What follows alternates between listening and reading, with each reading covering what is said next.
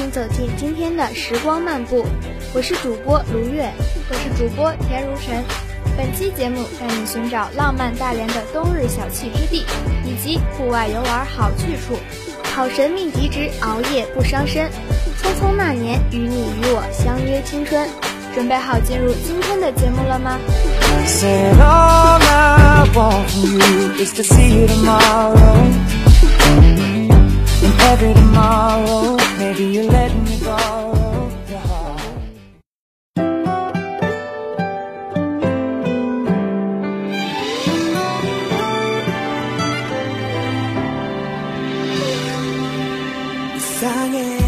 大连吃喝玩乐哪里最好？大连观光旅游哪里最妙？为你搜罗全大连精品旅游路线，为你整理大连不为人知的美食和地点。连情未了，给你最想要的大连妙生活。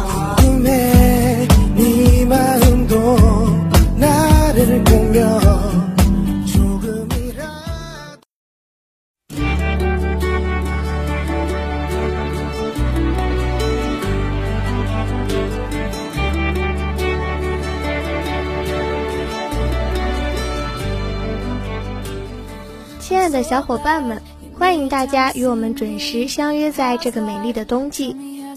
窗外飘然而至的雪花，有没有勾起你的思绪呢？冬日的大连有什么好吃的好玩的？你想知道吗？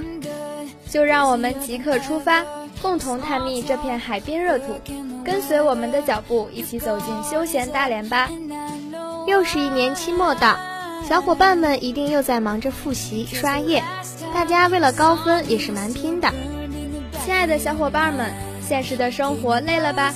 想不想找一个童话世界，哪怕是一会儿也好，让自己也重新唤醒心灵那纯净之灵呢？很庆幸大连就有这样一个小店，位于万达的猫的天空之城一定是你的不二之选。小伙伴们又要问了，有着这么迷人的名字，会是一家咖啡厅吗？其实，猫的天空之城是一家概念书店。什么叫概念书店呢？有什么独特之处吗？与普通书店不同，这里只经营四类书籍：旅行、艺术、绘本、文学。当然，最大的特色就是寄给未来啦。听你这么一说，我都已经迫不及待了。别着急，让我带你走进猫的天空之城吧。走进店里，放眼望去，看到的不是书，而是明信片。最有特色的是一堵墙，名为“寄给未来”。这堵墙有日期，有梯子，你可以把写好的明信片放到你选定的日期格内，堪为镇店之宝。从书店出来，大家有没有想细品一杯醇香咖啡的冲动呢？中山区客运码头的慢咖啡，你一定不能错过。十五库近来被越来越多的小资青睐，不过这里真的算是休闲小憩的不二之选。内部装饰轻松简洁，咖啡及甜点也很美味，松饼尤其好吃。华夫个头很大的哦，有无线网，人少的时候听着音乐，喝着咖啡，看着大海，是一件多么惬意的事。喜欢吃甜点小吃的小伙伴们，别忘了去中山区麒麟东巷。亲自品尝一下正宗而又缤纷的异域小吃呀！这里还可以和老板多多交流，练习英语口语，是不是觉得物有所值呢？月月在此强力推荐香烤芝士和热狗宝宝，当然最推荐的还是健康果昔，选用的是百分百新鲜时令水果，不含任何人工添加剂和色素，却保留了水果本身的多种维生素和纤维素，健康美味，你值得拥有。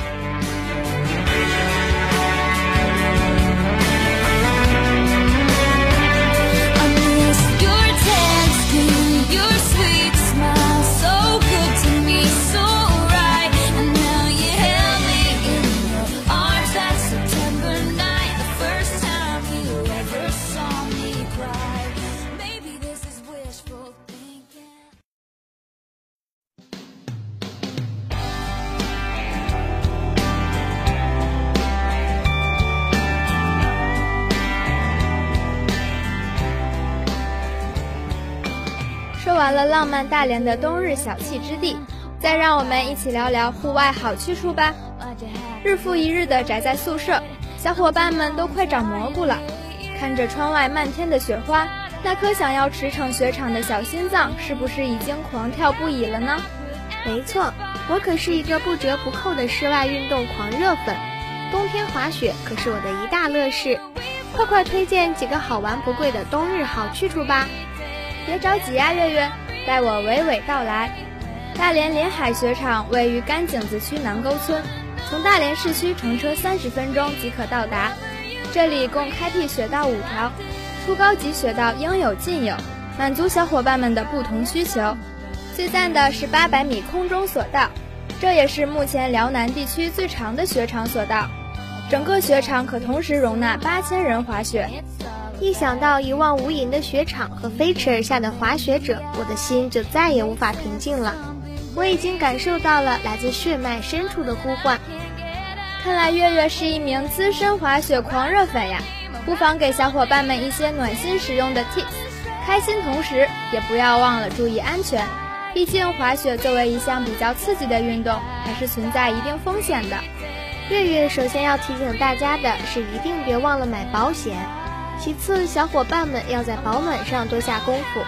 因为运动后相对静止时，发汗量会极大增加，一旦水分不能排出，就会在衣服内结露，结露会很快冻成冰块，这时就会有冻伤的危险。看来保暖不是穿的越多越好呀，月月你有什么好建议吗？零下二十度的情况下，穿一件长袖内衣，再加一件高领套头薄绒衣，外搭防风外套就足够了。另外，选择在腰部有抽带的上衣是个保暖的好方法。大家不要忘记脆弱的膝盖啊，护膝可是必不可少的滑雪装备。小伙伴们听到这里，是不是已经有了出游计划呢？无论是室内的文艺小店，还是室外的滑雪场，都是不错的选择。心动不如行动，快来相约基友闺蜜，一起刷遍浪漫大连吧！游玩的同时，还可以欣赏动人的雪景哦。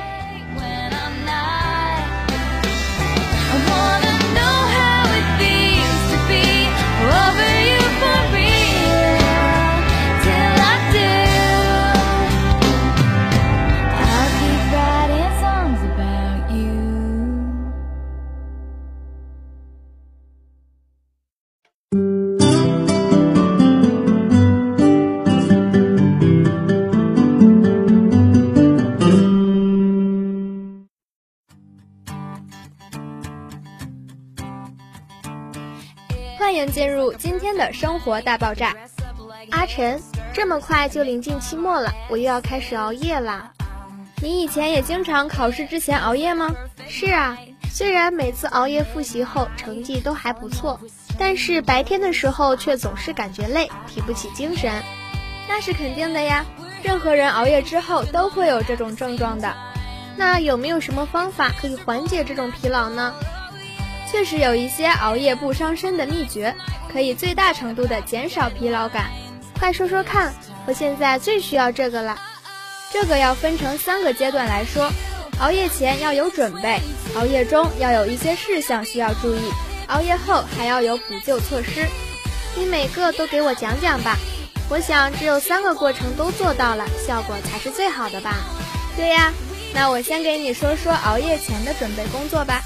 一定要记得晚饭不能吃得太饱，而且要吃一些热的东西，一杯热牛奶也是不错的选择。否则，如果吃太多或者太凉的东西不好消化，导致大脑缺氧就会感觉困，那可就别想熬夜了。这么说，熬夜学习状态好不好还和晚饭吃什么有关啊？那熬夜的时候要注意些什么呢？熬夜的时候一定会感觉很累。但即使再累，也不要中途上床休息，一定要等事情都忙完了再睡，否则既学不好又休息不好。如果特别困的话，可以选择喝一杯热咖啡来提神，但浓度不要太高，免得伤胃。你这句话倒是提醒我了，我以前就有过几次，本来只是想小睡一会儿，结果却一觉睡到了天亮。但没想到的是，不仅熬夜没熬成，第二天还会觉得累，这是为什么呢？因为你没有进入深度睡眠呀，心里还想着我还有书没看完呢，不行，我得起来看书，但是身体却不想起来。就这样思想斗争了一晚上，你第二天不困才怪呢。原来如此，看来要想熬夜的话，还得有坚定的意志啊。不过我还是不太主张熬夜的，就算是有不伤身的秘诀，也只能是暂时缓解疲劳，时间长了还会对身体有害的。我明白，只是以防万一，我也不经常熬夜的。那就好了，我最后再说说熬夜后的补救措施吧。熬夜过后，身体极度缺水。早上起来后要多喝白开水来补充水分，另外早餐一定要吃饱，这样身体才能很快恢复活力。太棒了，有了这些秘诀，期末复习也可以事半功倍啊！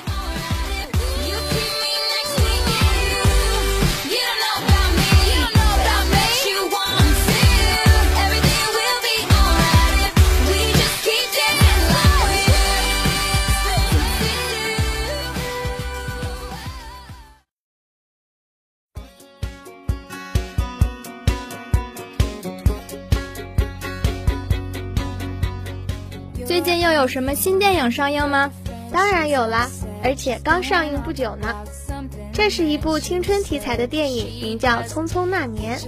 这个我知道，前段时间电视剧版已经播出了，还有电影版吗？有啊，而且反响丝毫不比电视剧版差呢。它最吸引人的地方在于能用仅仅两个小时的时长，讲述一群死党跨越十五年的青春、记忆和友情。使人重温青春的感动，仿佛又回到了那段美好的岁月。哎呦，听起来很不错哟。不过赵薇的《致青春》可以说是青春题材电影的经典之作。这部电影与《致青春》相比，又有什么吸引人的地方呢？他们的主题是不一样的，《致青春》侧重于描述青春的残酷和它对现在的影响，而《匆匆那年》则更像是一个青春的唯美回忆。每个人都能在这份回忆中找到自己的影子。那这么说，看完之后又会对青春有另一番感受了，值得一看。今天的节目到这里就要和大家说再见了，感谢导播出风云吴畅，感谢采编袁路遥、罗田、张祖明，我是主播田如晨，我是主播卢月，感谢大家的收听，我们下期节目再见，拜拜。